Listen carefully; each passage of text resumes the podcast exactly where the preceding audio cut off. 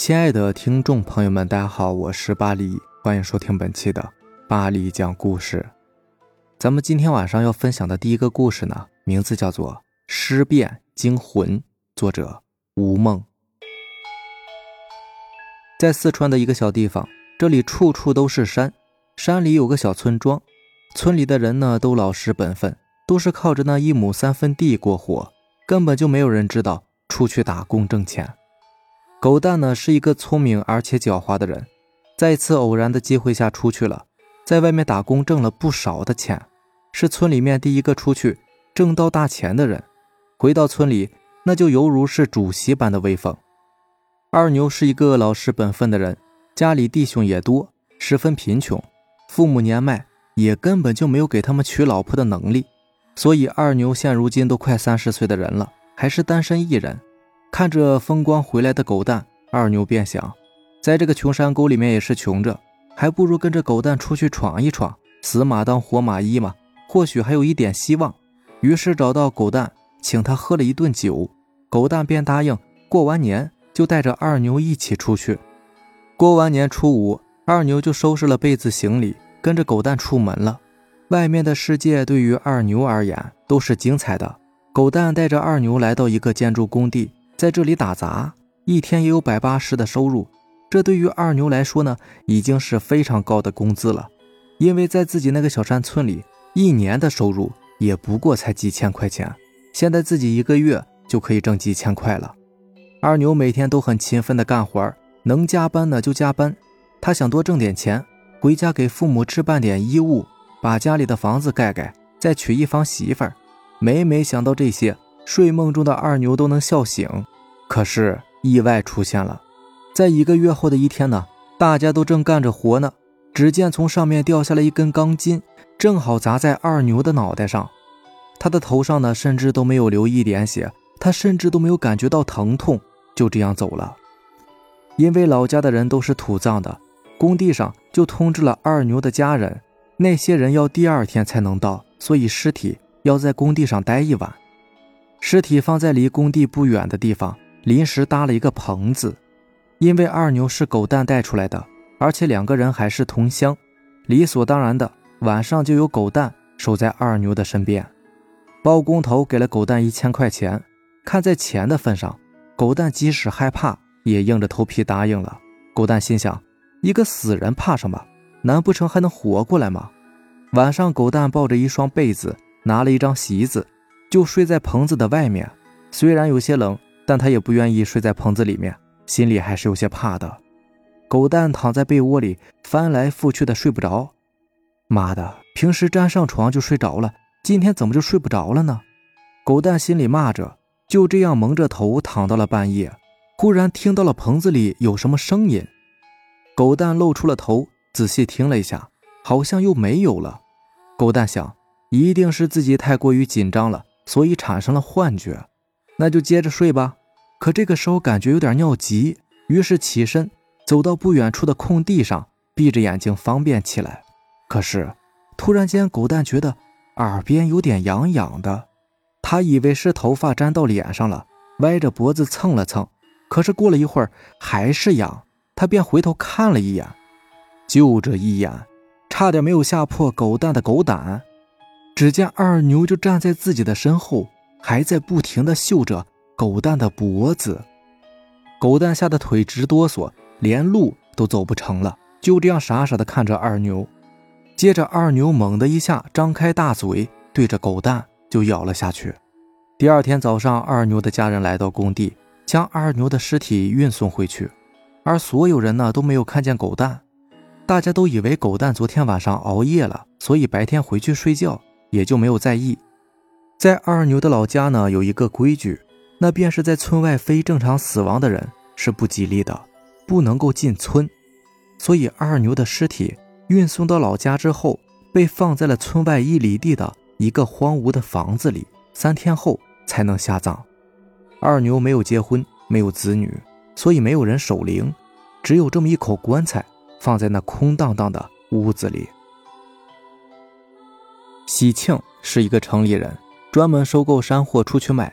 每年总要来山里几次，这不又带了几个人出来了。昨天刚在附近的村子收购了很多的山货，今天天色已晚，没有办法出山了，准备在这里将就一晚，明天再回去。可是做生意的人呢，出来时都随身携带了大量的现金，所以他们不敢住在山里的人家，怕别人图财害命。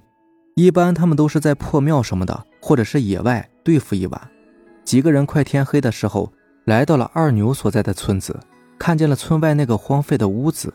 几个人便决定在这里住一晚，可是，一推门却发现里面放了一口棺材。经常在外面跑的人什么没有见过呀？胆子大得很，对于棺材也不忌讳。再说了，现在这么晚还能走去哪里呢？山里野狼可不少的，还是在这里住一晚吧。棺材放在后墙，几个人呢就在门口的地方弄了一些稻草铺盖一铺，就这样合衣而睡了。睡到后半夜的时候，喜庆听见一阵响动，睁开眼一看，只见那个棺材盖呢被挪动了一下。随后，二牛坐了起来，然后噌的一下跳了出来，跳到几个人的身边，闻了一下第一个人，然后对着那个人吹了一口气，随后又跳到第二个人身边，闻了一下第二个人，又吹了一口气。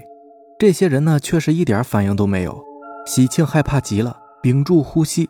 将被子往上拽了拽，盖住了头。二牛又闻了闻第三个人，随后跳到喜庆的身边。喜庆害怕的一动不敢动。过了一会儿，就听见声音越来越远，然后是棺材盖上的声音。喜庆悄悄地掀开被子看了看，二牛已经躺回了棺材里，棺材盖也已经盖上了。他急忙跑到同伴身边摇晃他们，可是他们却一点知觉也没有。喜庆将手放在他们鼻子边摸了摸，这些人呢已经没有了呼吸。喜庆啊的大叫一声，蹲坐在地上。这时棺材盖又打开了，二牛从里面跳出来，直奔喜庆。喜庆一看，连忙站起身，拔腿就跑。就这样，趁着月光，喜庆不停地往前跑。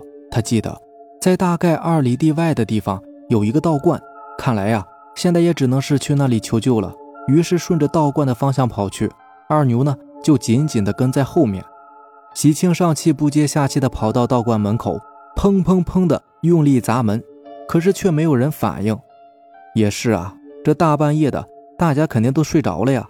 于是喜庆又加大了力气，砰砰砰地继续砸门，同时大喊着：“大师，大师，救命啊！快开门呐！救命啊！”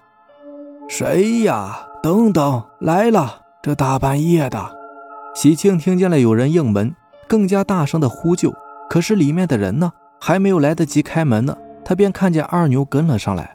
喜庆急忙跑到门口的大树后躲起来，躲了一会儿，听不见动静，便转过身想看一看大树的这边有没有人。可是，一转身就看见一双红色的眼睛死死的盯着自己。救命啊！喜庆大叫一声，二牛伸出了手。准备掐住喜庆的脖子，喜庆急忙转身躲到了树的那边。二牛往左边伸手，喜庆就往右边躲；二牛往右边伸手，喜庆呢就往左边躲。两个人就这样像拉锯一样的躲来躲去。一会儿，道观的大门打开了，喜庆一看见开门了，便急忙跑过去，躲在了大师的身后。大胆孽畜，竟敢在这里撒野！大师吼了一声。然后从道袍上扯下一块布，随后咬破手指，迅速的用自己的血在布上写了一些咒语，还吐了一口的口水，对着二牛的脸就贴了上去。二牛浑身抖了一下，然后便站着不动弹了。喜庆慢慢的从大师身后露出头：“大师，他不会动了，不会伤人了吧？”我用带血的符咒暂时封住了他。他怎么会这样啊？明明死了，怎么会诈尸呢？席庆疑惑地问。可能是他死后刚好阴时的时候在湿地待过吧，因为湿气太大，尸体吸收了太多的湿气，再加上阴气太重，而且是枉死的，怨气极大，所以发生了尸变呢。那他以后还会伤人吗？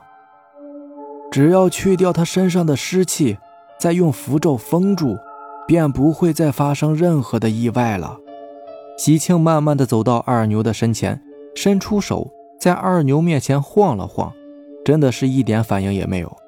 喜庆这才放下心来，用袖子擦了一把额头上的汗，然后一屁股坐在道观门口的台阶上。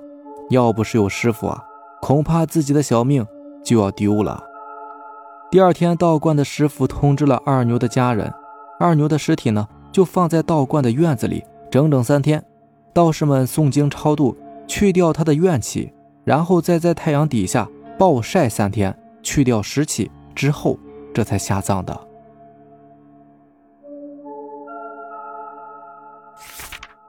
下面这个故事呢，名字叫做《水鬼》，作者 Z H L。在我们村东头有一个天然形成的大坑，大概有两米多深，十米多宽。每年到了雨水季节呢，大坑里就积满了水，于是总有很多人来这里游泳。大部分人呢都是十五岁的少年，几乎每年都会有小孩在大坑里被淹死，所以每家大人。都不准自己的小孩去那个大坑里玩水，但是，一不留神还是管不住贪玩的孩子呀。军晓是我大伯家的孩子，比我大三岁。他以前呢，常常到那个坑里玩水，但是在目睹了一次事故之后，就再也不下水了，也不让我靠近那个大坑。那是在他七岁那年夏天的中午，连着下了两天的大雨，大坑里积满了水。雨过天晴，艳阳高照，军晓。跟他的一群玩伴就来到了大坑玩水，他们有六个人，其中有一个叫做二健的人，跟军小同岁，水性也很好。他们到大坑边的时候呢，那里已经有很多人在玩水了，于是，一群人迫不及待的就往水里冲。大部分人还是在靠近岸边较浅的水里玩，中间水太深，很少有人游过去的。那天他们玩着玩着呢，就忘了时间，转眼天就快要黑了。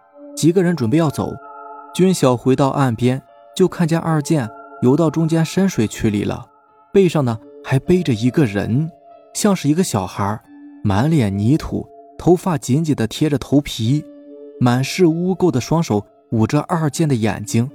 军晓吓得大喊，二健好像什么也听不见，继续往前游，然后就只见他身子忽的往下一沉，在水里挣扎起来。军晓哭喊着。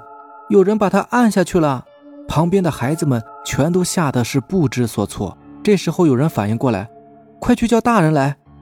军晓他们回过神，赶紧穿上衣服，一个去叫二建的家人过来，剩下的就去叫附近的大人来救二建。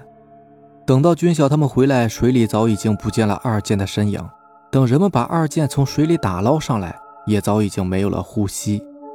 听说发现二建尸体的时候。他的大半个身子已经埋到了坑底的泥沙里。二建他娘抱着二建的尸体，哭的是不省人事。当天晚上，军小莫名其妙的发了一夜的高烧。后来听村子里的一个风水先生说，这个坑里有一个水鬼，拉二建下水是为了找替身。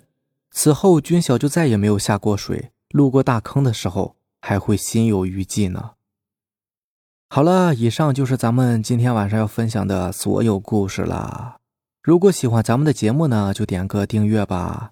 另外，如果要加咱们的听友群呢，可以加我的微信：四五七五幺七五二九四五七五幺七五二九。